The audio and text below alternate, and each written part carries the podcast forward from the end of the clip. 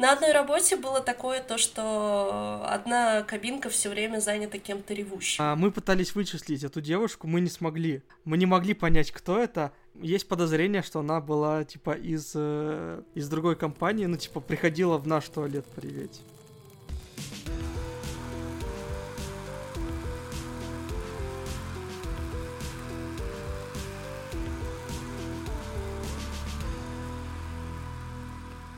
Всем привет! Это подкаст «Больные темы», и хотелось бы сначала немножко предварить. А, мы сегодня будем говорить про выгорание, и перед тем, как э, записываться, мы сделали опрос, и мы упоминаем этот опрос в выпуске. Вы можете посмотреть его результаты в ссылке в описании. Мы все скомпилировали и также там оставили ссылки на все ресурсы, которые упоминали во время записи подкаста. Кроме этого, хочу извиниться, я не знаю почему, но во время записи мой микрофон начал как-то странно иногда щелкать, издавать какие-то странные звуки. Вы сами услышите этот треск. Непонятно, что произошло. Сейчас все починилось. Вот, такое бывает. Извините. Но надеемся, что это не испортит ваше прослушивание. Все, теперь к выпуску. А с вами сегодня будем в качестве ведущих я, Ксения Лосева и Аля Белобородова. Ася у нас сегодня прям совсем-совсем болеет, даже не выгоранием, а банальной человеческой простудой. В качестве экспертов по выгоранию у нас сегодня гости Оля Качалина. Оля, скажи, пожалуйста, привет. Всем привет. И э, Влад Казуля. Влад, скажи, пожалуйста, привет. Привет. Расскажите, пожалуйста, чем вы занимаетесь, почему вы эксперты по выгоранию, почему вас пригласили на этот выпуск? Ну, давай начнем с Оли, потому что мне интереснее. Да, окей. А, всем еще раз привет. Я очень рада быть э, частью этого подкаста. Почему же я стала экспертом? Я работала более пяти лет в компании Microsoft. Это была очень любимая мной работа. И так получилось, что случилось у меня то самое эмоциональное выгорание. Я ушла с работы, ушла и два года занималась, а, восстанавливалась частично в начале. И потом, постепенно восстановившись, я заинтересовалась вообще этой темой, как же так происходит. Плюс мне всегда были интересны смежные вопросы, вообще вопросы, как вообще, как и почему работают люди, как они взаимодействуют, как работают команды, как вообще формируется лидерство, и, собственно, как во всем этом циркулирует энергия, как мы наполняемся и как мы растрачиваем свою энергию. И в какой-то момент я прошла курс по эмоциональному выгоранию у Анны Обуховой. Может быть, кто-то слышал, она является agile коучем с таким очень крутым опытом, с крутым именем. Плюс она является нейробиологом. Она прямо на детально показывает то, как работает наш мозг, как он выделяет энергию, рассказывает про все процессы выгорания. И я занималась частной коучинговой практикой и стала тоже сталкиваться с большим количеством случаев, когда ко мне приходили топ-менеджеры, достигшие очень существенных результатов в своей карьере. И внешне такие очень успешные, счастливые люди, и внутренне во многом абсолютно несчастливые потому что они находятся вот в тех самых стадиях эмоционального выгорания. Влад, ну расскажи о себе, почему ты эксперт по выгоранию? Слушай, я довольно долго работал на износ и, наверное, прекратил вот буквально пару лет назад, когда уволился из Сбера. До этого я думал, что меня преследует проклятие, что все мои проекты, где я работаю, они страшные, там жутко, и мне приходится работать по 12 часов, чтобы их спасти. Ну, естественно, они не спасались сами по себе никогда, вот, а я выгорал. И я начал задумываться о том, почему это происходит, и вот тоже стал изучать вообще, что говорят другие эксперты, не только я как человек, прошедший через все это на своей шкуре, но и а, люди, которые пытаются это изучать. А я такой практик выгорания, я мало знаю про это с теоретической части, но знаю, какие можно ошибки допустить э, на каждом этапе работы. А, Оль, а такой вопрос, как можно описать э, выгорание? Есть даже такой ученый русский а, Борис Яковлевич Иванов. Он описал так называемую энергетическую модель человека. В качестве батарейки ее представил. Если представить такой вот энергетический сосуд человека как батарейка, то он а, прям показывает по процентам. Если батарейка заряжена там на 10-15%, то человек способен совершать какие-то механические действия, там выбрать одежду какую-то, может даже не выбрать, а просто найти, одеться, приготовить себе покушать, что-то самое простое. Прям простые действия, такие там минут по 15. И так вот по нарастающей усложняет он а, эти действия в зависимости от уровня энергии. И потом там человек способен выполнять такую механическую работу конвейерную, когда кто-то запускает этот конвейер, да, кто-то останавливает, такой прям ручной труд простой. Потом уже это деятельность такая более сложная, но где человек принимает решение, ориентируясь на какое-то внешнее мнение. Потом уже включаются, подключаются другие отделы мозга, и уже человек начинает ощущать а, вообще зависим немножко от похвалы, от внешнего мнения, потом уже выстраиваются персональные границы, и вообще человек способен а, отстаивать, да, и ощущать и свои границы, границы других людей, потом руководство, лидерство и вплоть до а, каких-то супер руководителей, как Стив Джобс, Билл Гейтс. Считается, что у них вот такой сильный изначально заряд вот этой батарейки. И с точки зрения физиологии, нейробиологии, как раз очень хорошо процессы отслеживать именно вот по этой батарейке. Если снизу прямо этой батарейки смотреть, то на нижних этапах работает наша, ну, так называемая ретикулярная формация, рети, рептильный мозг, вот тот самый древний такой вот крокодильчик, который, ну, есть еще у крокодильчиков и у рептилий, который особенных эмоций не испытывает и не, не способен точно принимать решения. Потом подключается уже следующая система, которая а, очень сильно завязана с нашей аудиальной системой. Там как раз сфера эмоций, такой некоторый котик наш. И вот здесь, на этом тоже энергетическом уровне, люди тоже очень сильно завязаны именно на эмоциональную сферу. А дальше уже подключается наша префронтальная кора, где сосредоточено как раз огромное количество а, нейронных связей, и там уже человек способен вообще принимать решения, аналитические, ну, какие-то такие вот сложные, и там уже рождается творчество. Эмоциональное выгорание, когда оно происходит, оно, по сути, позволяет экономить ресурсы нашего мозга и постепенно отключает вот эти истории. Плюс это сильно завязано на выделение вообще веществ организмом, но такими, как э, там в какой-то момент, в моменты стресса, это кортизол, адреналин, норадреналин, это там серотонин, дофамин, то есть в, те момен... в определенные моменты эмоционального выгорания а, человек очень сильно там подсаживается на какой-то легкий дофамин, и это очень сильно влияет, да, начинает человек искать подпитки такой вот дофаминовой в виде там, ну, шоколадок, сериальчиков, каких-то таких вот простых, простые способы получения удовольствия. Все это доходит вплоть до того, что некоторые функции мозга, они ну, атрофируются в каком-то случае, а, разрушаются ну, там, определенные структуры, и считается, что каждый случай эмоционального выгорания, он очень сильно влияет в дальнейшем, и человек полностью на 100% не восстанавливается после таких кейсов. Мне сразу хочется спросить у Влада, чувствовал ли ты себя таким, сказать, эмоциональным инвалидом, что ли? Ну, судя из описания такого процесс. Да, конечно. Э, я могу сказать, что любая сильная усталость отключает любое лидерство. Вот, поэтому я обычно в такие моменты, там, даже не начиная выгорать, просто делегирую на кого-то из подчиненных, ну, чтобы выдохнуть немного.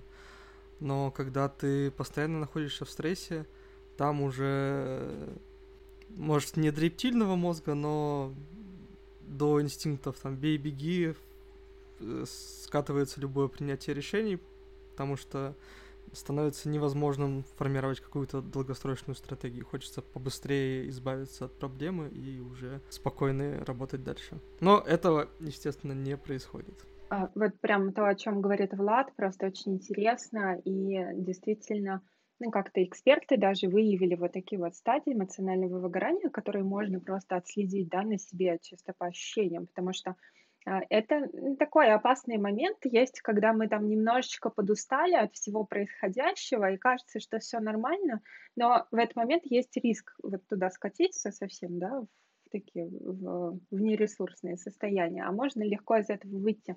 И вот самое опасное, такая первая стадия, когда есть э, даже некоторое внутреннее ощущение, что я крут, я вообще повелитель мира, сейчас я сделаю что-то очень великое в своей жизни, а, пробегу марафон, например, или резкие какие-нибудь изменения другие в жизни сделаю, перейду кардинально на другое питание, там, на сыроедение очень резко.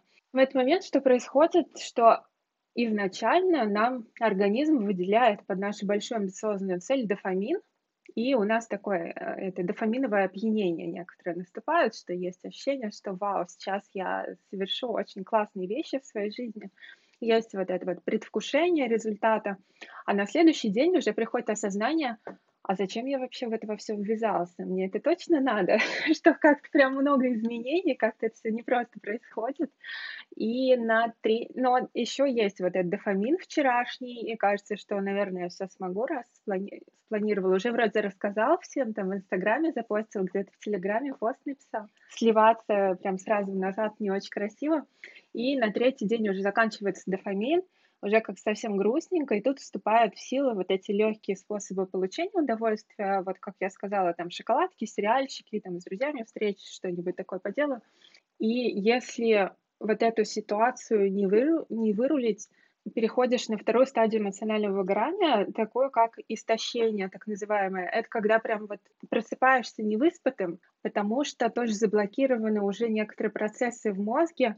Это называется сбой обмена аденозинов и начинаешь перерабатывать в этот момент.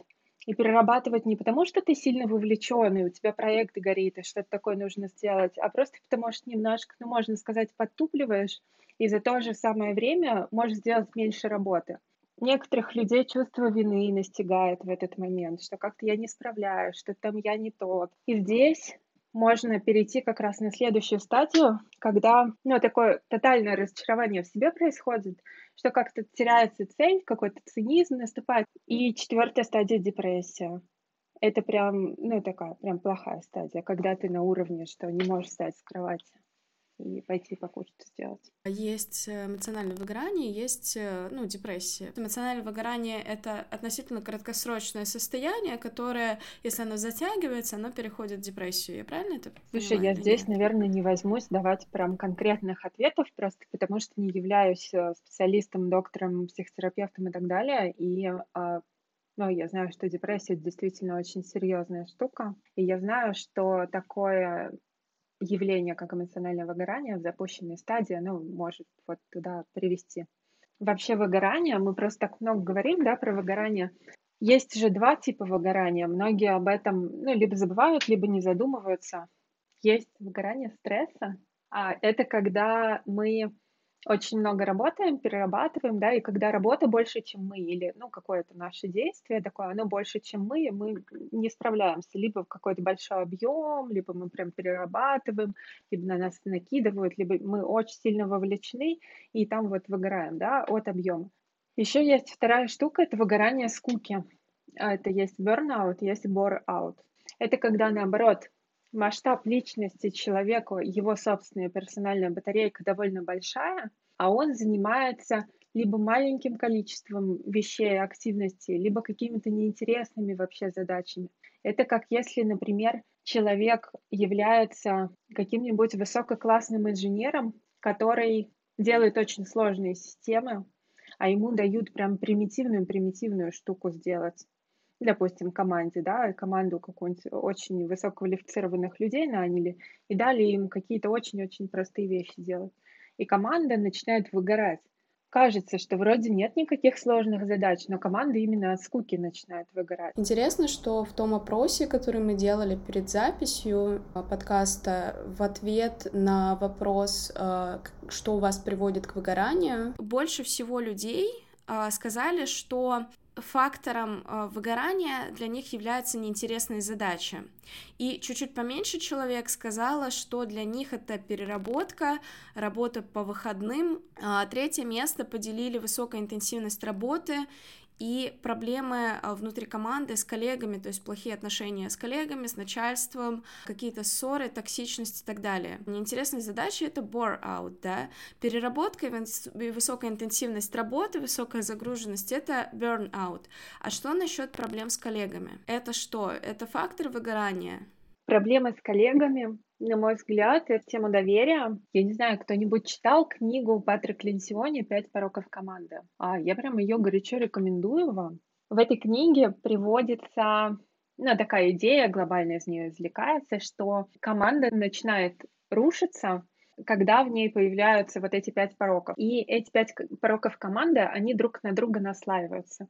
И там в основании этой системы лежит как раз недоверие. А говорится, что когда нет доверительной атмосферы, то на самом деле очень страшно быть уязвимым в этом коллективе. И когда страшно быть уязвимым, сложно признавать какие-то свои там слабости, несовершенства, ошибки. А, просто прийти к коллеге, сказать, что я не знаю, как вот это сделать, да, там, ну, нет доверия, какая-то такая, может, токсичная какая-то обстановка или еще что-то. И когда нет доверия в команде, то люди начинают избегать конфликтов. Я лично считаю, что конфликты — это очень классная вообще созидательная вещь. Это когда две противоположные точки зрения не совпадают в чем-то, значит, люди видят, ну, какие-то риски, да, относительно точки зрения друг друга, и, возможно, кто-то из них что-то не замечает, и конфликт — это всегда возможность прийти к какому-то туда компромиссу, к общему решению и создать вообще лучшее решение. Если доверия нет, то люди начинают уходить от конфликтов. А когда люди уходят от конфликтов, получается такая ситуация, что ну, как-то не хочется даже с ним спорить, окей, просто сделаю, как он сказал, да, но я с этим не согласен, с тем, что, ну, допустим, начальник продавил какую-то историю, да, начальник не очень в контексте. И когда просто кто-то продавил какую-то историю, я не заинтересован в том, чтобы вообще работать над этой задачей, а у меня появляется, ну, в какой-то степени безответственность, да, нетребовательность к себе. Ну, это третий порог. Вот это первое э, доверие, потом уход от конфликтов, потом нетребовательность к себе. А если я от себя не требую результат, я и от других не имею морального права требовать какой-то результат. Появляется нетребовательность к другим. И, в общем, все это по пирамидке, когда есть, когда я ни сам к себе не предъявляю никаких требований особенных, ни к своим коллегам, появляется пятый порог — это безразличие к общему результату. И тогда мы все занимаемся непонятно чем, на самом деле, и идем к непонятным результатам. А, звучит как такой эффект домино. Там сегодня ты подозреваешь своего коллегу в том, что он своровал твой обед из холодильника, а завтра вы уже все занимаетесь непонятно чем. Хотел добавить после того, как посмотрел на факторы.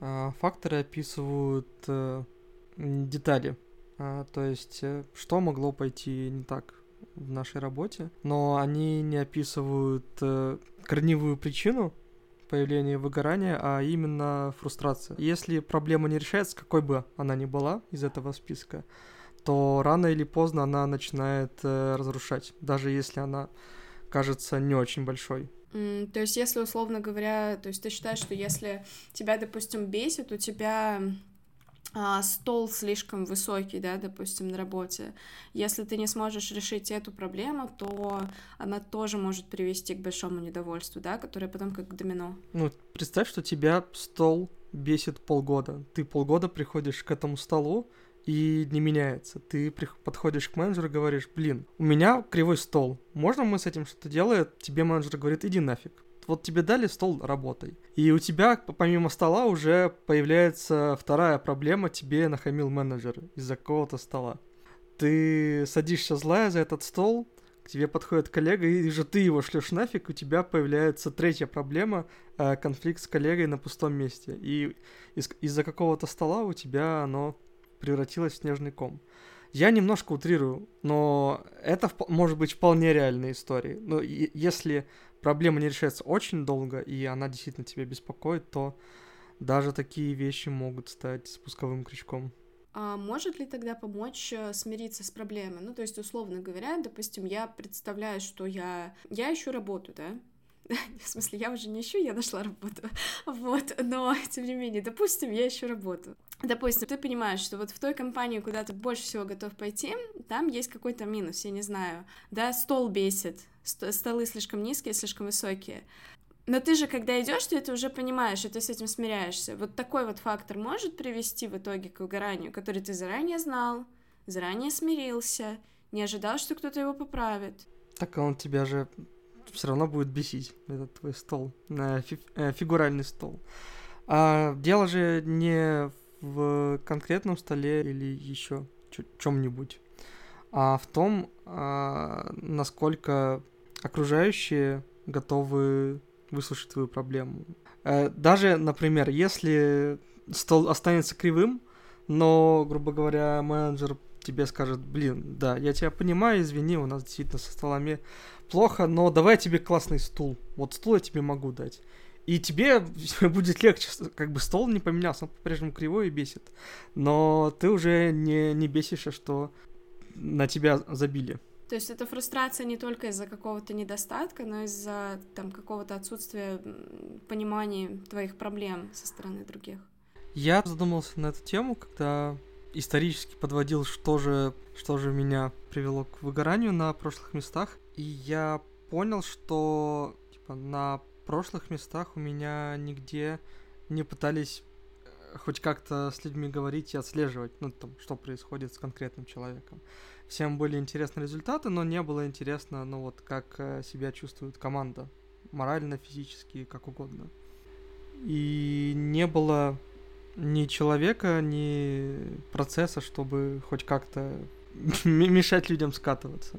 Оль, такой вопрос. А если а, у руководителя есть ощущение, что он в какой-то степени уже начал выгорать, и он замечает то, что его команда тоже сидит там со стеклянными глазами, а на кого первую маску надевать, на себя или на команду?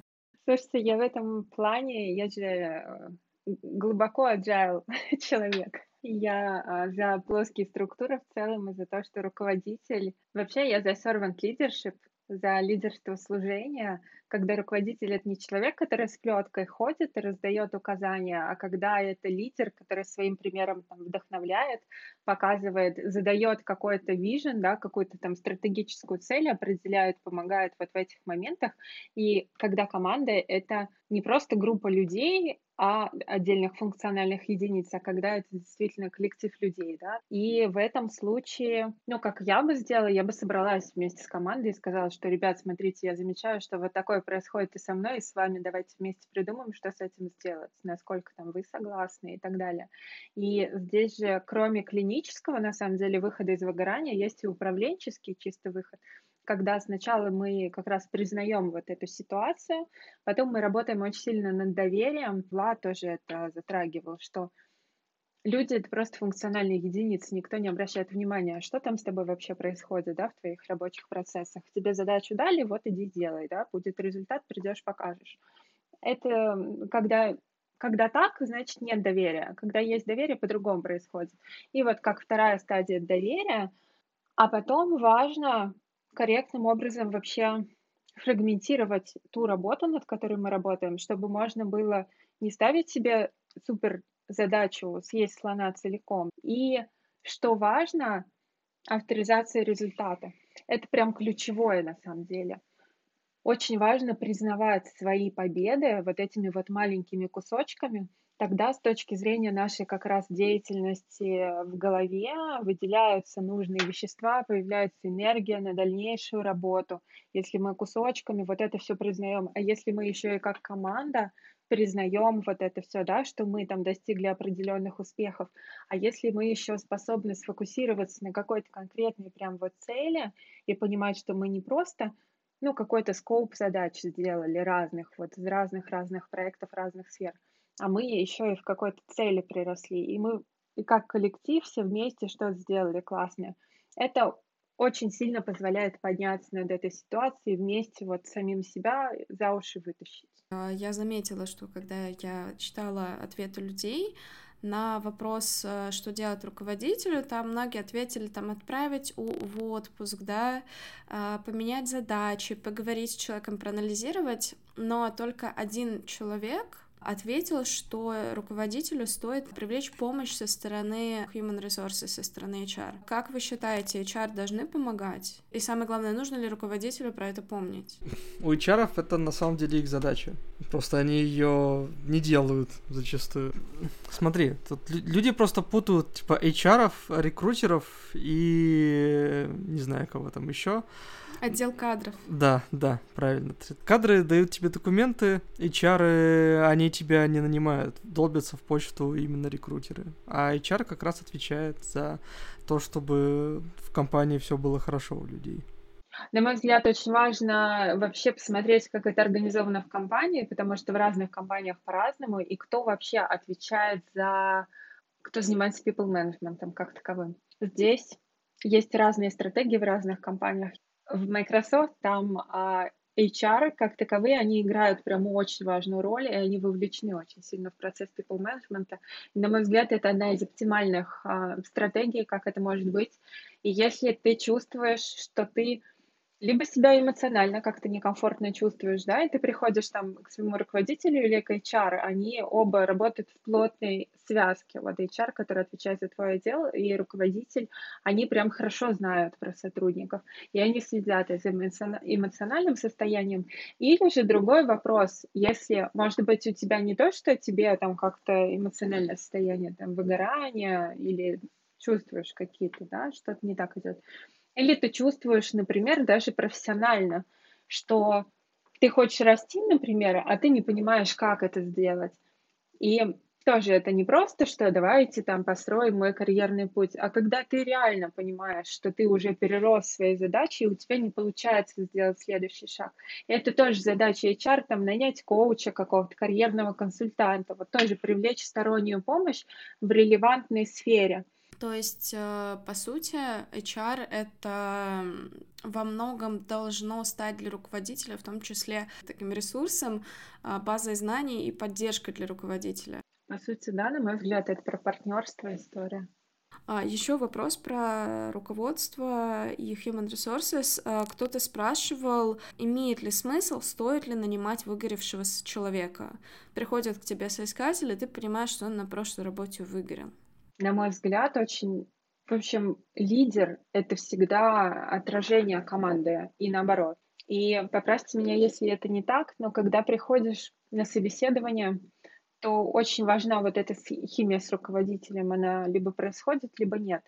У кого-то, может, другие стратегии, но для меня это всегда прям важный фактор. Вот вы вообще на таком вот, на ценностном как раз уровне вообще про одно или про другое. И здесь мне кажется, что если какая-то прям серьезная нестыковка, руководитель это на на какой-то чуйке поймешь, что это не подходит.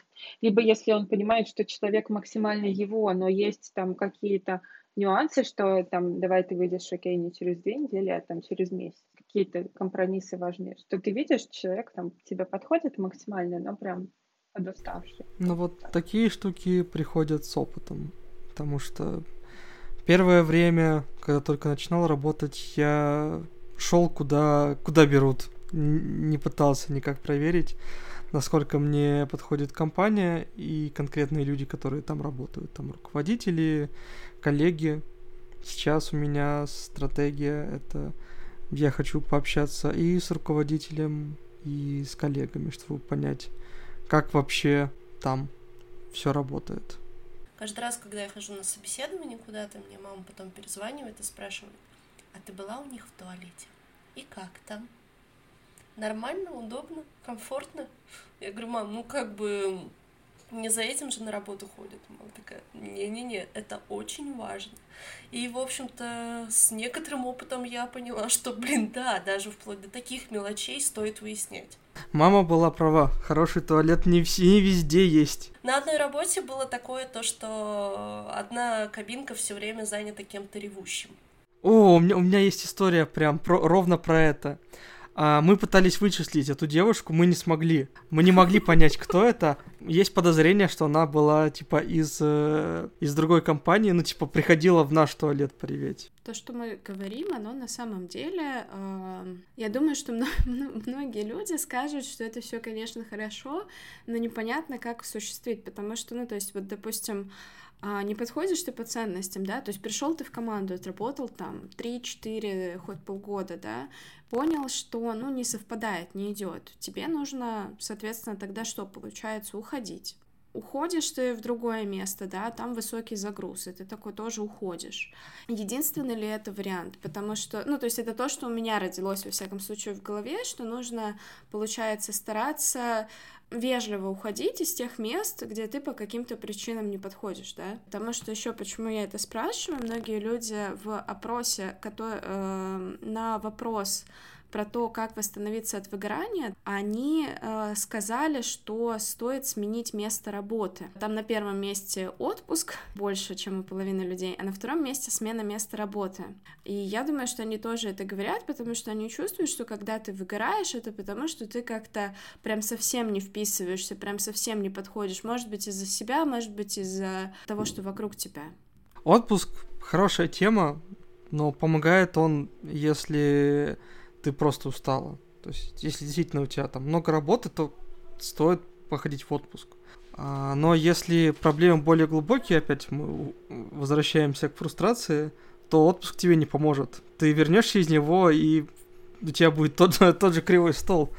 А ты никак от него не избавишься, просто отдохнув. И тогда что? И тогда только уходить? Ну, смотри, если действительно ничего нельзя поменять, то я считаю, что надо уходить. Тут, знаешь, двух, двухсторонняя тема. С одной стороны, работодатель должен внимательно подбирать себе людей. Потому что все эти проблемы можно решить просто не наняв человека, который не подходит. Наняв человека, которому нравятся такие столы, да? Да, вдруг, да, есть фанаты. Поэтому если ты берешь только фанатов кривых столов, то у тебя с ними проблем вообще не будет. А с другой стороны, ты сама должна предварительно узнавать, насколько крив стол, за который ты сядешь. Но тут получается, что какая-то дикая, на самом деле, несовершенность мира, потому что, а, конечно, там HR, Lead, э, вся команда должны а, там нанимать только фанатов кривых столов, но сейчас пойди в Москве найми Java разработчика, хоть фаната кривых столов, хоть фаната прямых столов, хоть фаната работы вообще без столов, ты не найдешь Java разработчика в Москве, условно говоря, да, и поэтому ты наймешь первого попавшегося. То же самое, в принципе, происходит и на рынке труда с другой стороны. Понятно, что там наверное, чуть-чуть полегче. Допустим, я могу про свою работу сказать, что я когда ищу, то за счет э, специфики того, что мне не хочется заниматься тем, чем занимаются 95% тестировщиков, я оказываюсь в ситуации того, что я ограничена в выборе. И тут как бы, если будет кривой стол, то я сяду и за кривой стол. Вот, а потом выгорю через полгода. Ну, там, кстати, у нас в вопросах было такое, что делать, если выгораешь, а работа любимая. Пытаться договориться. Ну, то есть, если, если ты не можешь договориться, то работа перестает быть любимой. Ну, у меня так было. То есть, мне все нравилось, все нравилось, все нравилось, а потом что-то перестало. Я попытался это как-то решить и не смог. Сказал, ну, все, разлюбил, значит. Это такое тоже бывает, ну, давайте так, это нормально. А, не может быть э, милым одно и то же место на протяжении много, многих лет. Ну, точнее, давайте так. А, и, вот я не такой человек. Я не умею 10 лет а, работать на одном месте и, типа, все отлично. Я хочу движухи. А есть люди, которым это ок. Я видел, типа, работаешь 10 лет. Ну, это же все очень индивидуально. Даже с любителями кривых столов, если долго искать, то можно найти и можно собрать всю команду из таких. А у меня, например, в команде два человека, которые бывшие пользователи моего склада. Они перешли к вам работать, да? Получается. Да, то есть они, они раньше занимались складским учетом на других работах. Один тестировщик был раньше коммерческим директором. Вот он с управленческой стороны Слушай, это ну, делал. с коммерческого директора в тестировщике, мне кажется, это такой... Выглядит как карьерное падение. Вся моя жизнь выглядит как карьерное падение, потому что я по карьере движусь вниз, если ты проследишь. Я сначала был там основателем компании, директором, и потом, типа, каждое следующее место у меня был ниже, типа, начальник разработки, скатился до тимлида, там из тимлида до, до разработчика, вот. Ну, ты же сейчас тимлид, ты же сейчас не разработчик. Да, сейчас, сейчас я поднялся обратно, все, все нормально, вот. Возможно, это как раз вот эти вот батареечки, да, там способность принимать решения, способность э, вести команду за, за собой у тебя подправлялись. Да, а, скажем, один из моментов, который несколько потушил мою фрустрацию, это осознание того, что карьера не движется ровно вверх, иначе, типа, я сейчас уже должен быть властелином мира, потому что я очень рано начал работать. Вот, она как такие американские горки, вот сейчас тебя а, куда-то наверх выбило, и все отлично. А потом хренак, кризис, и ты теряешь работу, и все заново. У меня, кстати, вопрос насчет смены деятельности такой. А, смотри, Оль, ты сказала, что когда а, человек выгорает, когда у него заканчивается возможность получать удовольствие от сложных вещей, он обращается к простым вещам, начинает там соцсети сидеть, какие-то сериальчики смотреть, еще более быстрые способы для себя придумывать. Это хорошо или плохо? То есть, если ты начинаешь себя ловить за тем, что ты скроллишь ленту или еще что-то делаешь, себя нужно останавливать или а, наоборот? Ну, как правило, это усугубляет ситуацию и ведет к тому пресловутому чувству вины дальше, к апатии, потому что ты получаешь этот легкий дофамин, но у тебя были другие ожидания от самого себя, и ты начинаешь разочаровываться. Угу. То есть получается, что те люди, которые предложили как способ справляться с выгоранием интернет-детокс, они, в принципе, э, правы в этом. Были те, кто на природу там предлагал тоже с животными общаться. Вот выезд на природу и общаться с животными — это как раз э, довольно неплохой способ, потому что есть, есть разница, да, наш вообще цифровой шум такой, он создает очень определенный фон, имеет определенное действие на наш мозг. А вот этот цифровой шум, он нас тоже подвыжигает и требует э, определенных ресурсов от нас. Нахождение на природе, нахождение с животными, общение с животными — это во-первых, это прям топовые способы снижения кортизола, вот того гормона, который у нас по утрам будет. Гормон стресса, но без него мы бы не просыпались по утрам. В определенных дозах он хорош. И считается, что до трех всплесков кортизола за день это норма. Но если больше, то уже нас опять-таки выжигает. И вот эти перечисленные вещи, они позволяют э, снизить долю кортизола и успокоить нас. И прям классно влияют на вообще эмоциональный фон. И долгосрочно еще прям один момент дополню. И я видела это в ответах тоже к опросу. Там кто-то писал, что сменить деятельность на там новое какое-нибудь обучение, новое направление.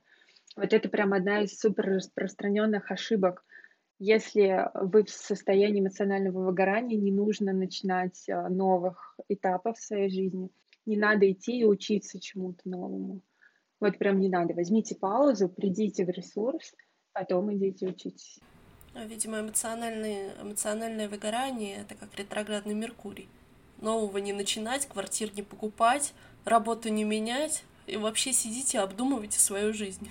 Насчет э, смены во время выгорания, э, я как человек, который выгорал э, несколько раз, это мой личный опыт, что у меня достаточно часто бывало, что я э, ощущала себя в каком-то тупике и избегала от э, ситуации. Я сменила два города, я живу уже в третьем городе, да.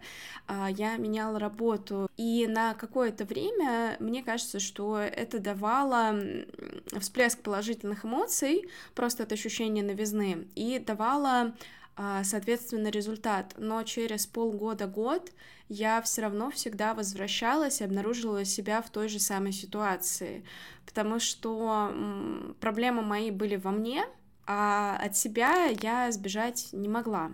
Поэтому, конечно, это какое-то это временное решение проблемы, но совершенно точно не постоянное, не перманентное. Я еще очень хочу поговорить про выгорание не только у айтишников, но и, в принципе, почему начали говорить про выгорание, когда IT стало более популярной сферой кто-то в вопросах писал, что типа почему айтишники первыми типа начали говорить про выгорание. На самом деле, насколько я знаю, что это не так. Нет. Потому что вроде бы термин эмоциональное выгорание, он очень распространен для людей, которые занимаются эмоциональным трудом, то есть там психотерапевты, стюардессы и среди врачей. И педагогов. Просто э, я почему за этот вопрос схватилась? Э, где-то, получается, в районе 20 лет назад у меня мама проходила курс повышения квалификации, и у нас не было дома компьютера, ей нужно было сделать какую-то отчетную работу. И у нее как раз была тема эмоционального выгорания, и э, я там на курсах информатики, имея доступ к интернету и компьютеру, перелопатила кучу информации, составила ей такой реферат. Вот, хотя 20 лет назад. Ну, то есть тогда уже тема была актуальна довольно-таки, и не первый год. Но на самом деле, вот мне интересно, это такое, как бы, мечтают ли андроиды об электроовцев, выгорают ли, например, бухгалтеры?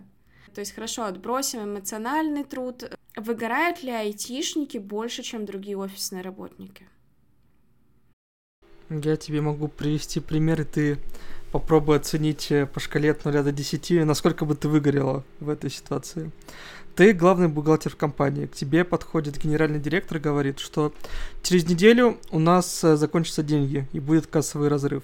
Я могу тебе заплатить зарплату, но нам придется кинуть всех остальных людей в нашем коллективе. А вот тебе а, билет на на курорт, потому что ты классная, а я пошел собирать манатки. Насколько тебе будет неуютно? Знаешь, учитывая, что я знаю, что главный бухгалтер — это человек, который в случае чего в тюрьму садится вместе с генеральным директором, то я думаю, мне, мне об одной, от одной этой мысли будет неуютно. Ну, знаешь же, шутка есть. Ищем главного бухгалтера, график работы год через три.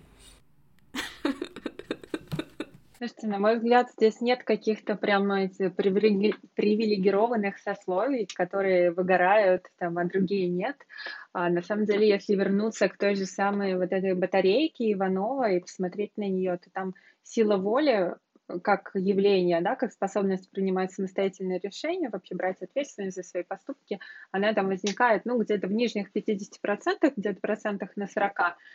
И это уже тот уровень, где любая работа, связанная с принятием решений, как таковая, она уже подразумевает, что там можно закопаться вот в этом стрессе дальше, особенно если это какие-то творческие решения, да. А та же самая инженерная работа — это не линейные задачи, это творчество. И Здесь, конечно же, возможно на всех подобных позициях вот это выгорание стресса. И другой пример, тот же самый, допустим, CFO, которого Влад привел в пример, если он уезжает на Бали раскрашивать ракушки. Зависит от того, насколько он там подвыгорел, то он начинает выгорать там вот от этого выгорания скуки. И там есть даже статистика, что 40% топ-менеджеров, они не возвращаются к своей работе после случаев выгорания но у очень большого количества из этих людей наступает повторное выгорание скуки, когда он там выгорел на своей офисной работе и такое, уйду во фриланс, там, ну, эти, по дереву что-то буду делать. Оля, Влад, спасибо большое, что вы с нами поговорили. Спасибо большое всем слушателям, кто нас э, слушал. Я напоминаю, что э, сегодня с вами были э, Влад Казуля и Оля Качалина в качестве гостей и Аля Белобородова и Ксения Лосева в качестве ведущих. Я напоминаю, что вы сейчас можете на нас подписаться на SoundCloud, Apple подкастах, Google подкастах, и мы появились в этом месяце на Яндекс Музыке. И, соответственно, если у вас есть какая-то своя история про выгорание, если у вас есть отдельные советы, вопросы какие-то, то вы можете, во-первых, присоединиться к нашему чату в Телеграме, там есть э, наши гости и, естественно, все ведущие. И вы можете написать нам э, в Твиттере, можете даже написать нам в личное сообщение в Твиттере, мы тогда анонимно просто опубликуем вашу историю, если э, вы стесняетесь. Если вы хотите к нам прийти гостем подкаста или вы хотите предложить свою тему, точно так же пишите нам через Телеграм и Твиттер. И э, если вам настолько понравился подкаст, что вы готовы задонатить нам и получить за донат э, дополнительные экстра, которые не попали в выпуск, или если вы хотите сами прийти слушателям на записи, посидеть, пока мы записываемся, послушать все целиком и сразу, то вы можете подписаться на нас в Патреоне. А все ссылки, они будут в описании этого выпуска, а ссылки на то, о чем мы говорили, на какие-то книги и так далее тоже будут в конце, в описании. Спасибо вам большое, что вы все с нами были, что вы с нами все выгорали. Пока! thank you